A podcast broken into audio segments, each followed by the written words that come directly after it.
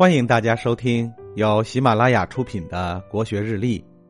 今天是四月九日，公元八十八年的今天，汉章帝刘达逝世。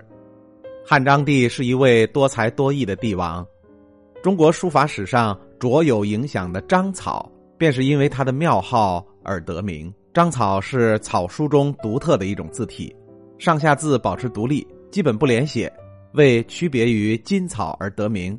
由草写的隶书演变而成，章草的起源和发展历来在学术界争议不断。它绝非一时一人所创造，是从秦代的草隶中演化出来的，经过历代文人的浸润琢磨，继而约定俗成，大致成型于西汉轩辕之间，兴盛于东汉、三国及两晋，最终成为一种完备的书体。汉章帝刘达为章草的发展所起的。承上启下的贡献却是毫无争议的。那么，汉章帝刘达与章草之间有着怎样的故事呢？从某种程度上讲，章草其实改变了刘达的一生。汉章帝不仅自己喜欢章草，也极力推崇章草的发展，诏命大臣书写奏章一律采用章草书体。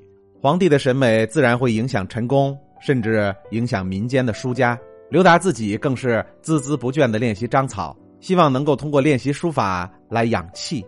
后世也有人说，章草书体松散之息，甚至影响了他的治国理政，导致在位期间毫无作为。这应该是仁者见仁，智者见智了。事实上，汉章帝也是一位励精图治的帝王。他在位期间注重农桑，兴修水利，减轻徭役，衣食朴素，实行与民休息，并且好儒术。使得东汉经济文化在此时也得到了很大的发展。此时政治清明，经济繁荣。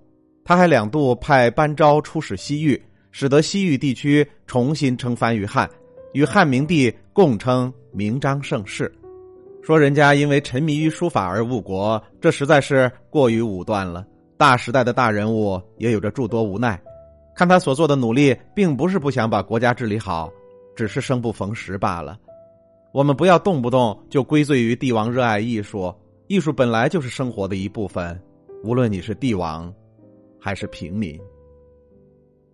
今天的国学日历就分享到这里，最后和大家推荐我的新专辑《心态王者苏东坡》，让我们透过东坡先生起伏的人生，走进无比风雅的世界。